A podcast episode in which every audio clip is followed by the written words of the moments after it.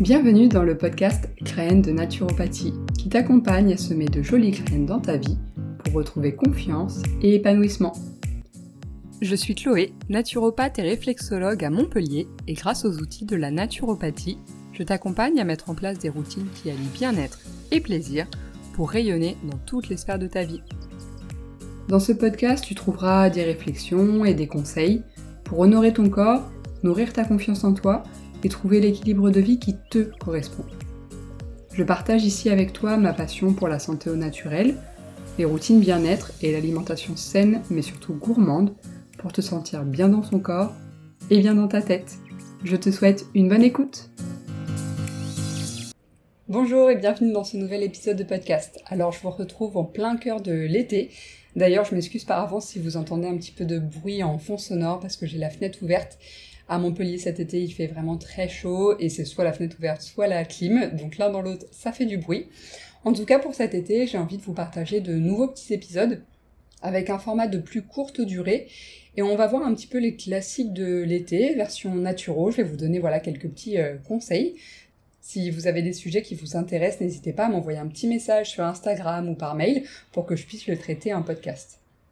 Alors aujourd'hui, pour inaugurer ce premier épisode de podcast de l'été, j'ai envie de vous partager mes boissons favorites durant l'été. C'est vrai que l'été, on a vraiment besoin de boire beaucoup plus d'eau, de s'hydrater. Il fait chaud, on perd énormément d'eau, donc c'est important euh, de bien s'hydrater. Mais c'est vrai qu'à force de tourner toujours à l'eau, on peut en avoir un petit peu marre à un moment donné et on peut avoir envie de, boire autre chose. L'été, c'est aussi souvent la saison des apéros. Qui dit apéro dit souvent alcool ou produits sucrés. Donc ces petites euh, boissons, ces petites idées que je vais vous partager, peuvent être aussi sympas à l'apéro pour pouvoir boire quelque chose d'un petit peu plus sain et euh, de tout aussi rafraîchissant et agréable. Alors c'est parti pour mes boissons favorites de l'été.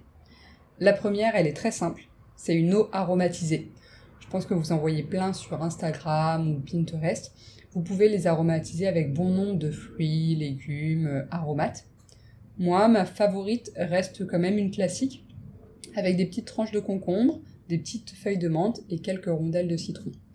On met dans une carafe d'eau tout ça avec de l'eau filtrée si possible, c'est vrai que j'en ai pas parlé, mais euh, l'eau du robinet est quand même assez saturée en produits toxiques, que ce soit des perturbateurs endocriniens, des résidus de médicaments, euh, du calcaire, etc.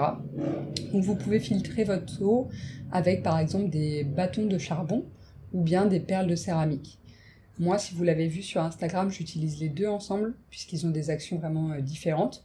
J'ai une euh, petite bonbonne un peu style à cocktail qui fait 4 litres, que je remplis le soir. Comme ça, durant la nuit, ça a le temps de, filtrer, et le lendemain, voilà, je peux boire euh, l'eau de la bonbonne, et elle est déjà filtrée et prête à boire. Donc il suffit de prendre votre eau filtrée, de rajouter dans une carafe des petits morceaux de concombre, de menthe et de citron. Vous mettez ça au frais pendant quelques heures, le temps que l'eau infuse et ait quand même le goût de, des ingrédients qui sont dedans. Et vous pouvez déguster ça tout au long de la journée.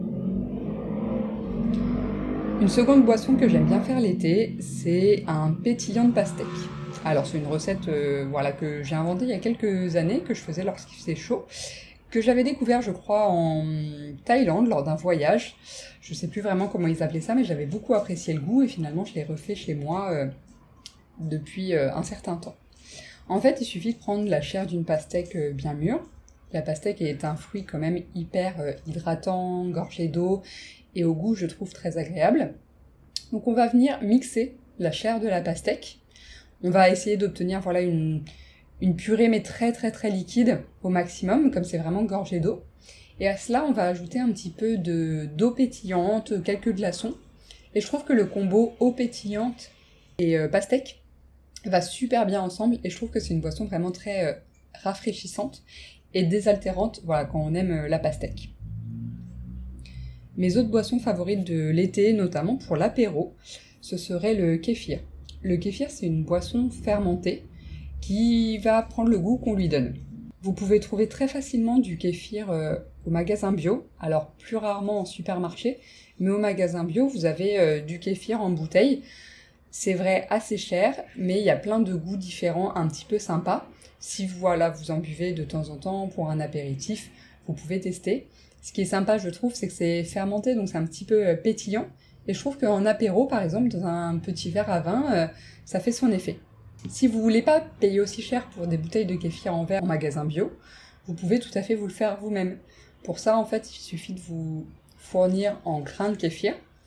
Vous pouvez d'ailleurs trouver facilement des grains de kéfir à donner sur des groupes Facebook dans votre région. En général, ça se donne vraiment de la main à la main parce que ça se reproduit pas mal.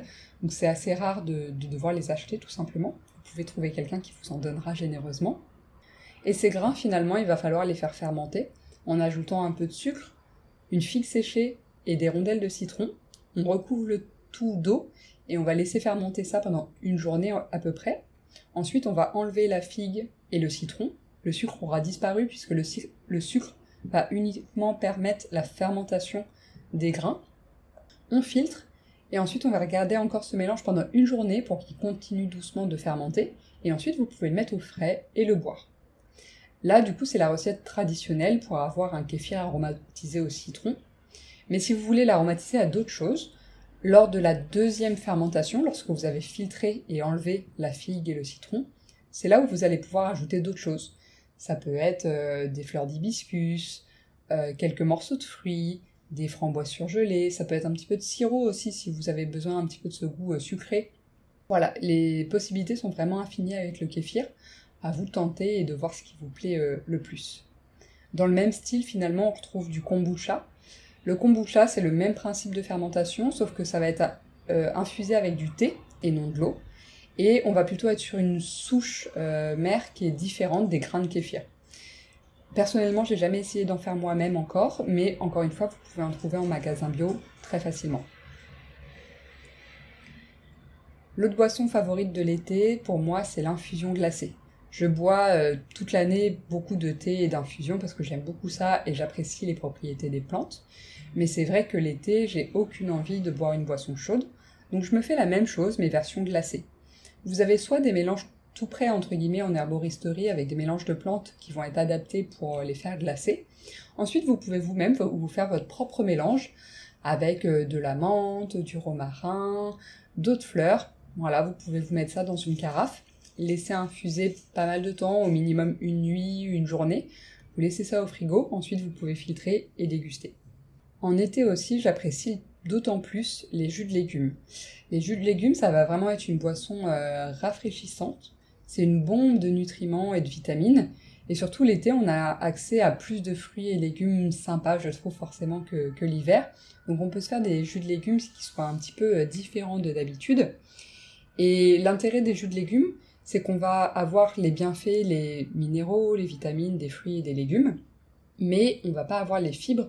Donc finalement, pour les intestins un peu sensibles, ça va être pratique pour pouvoir avoir tous les minéraux et les vitamines des fruits et des légumes sans avoir les fibres qui peuvent un petit peu être difficiles à digérer.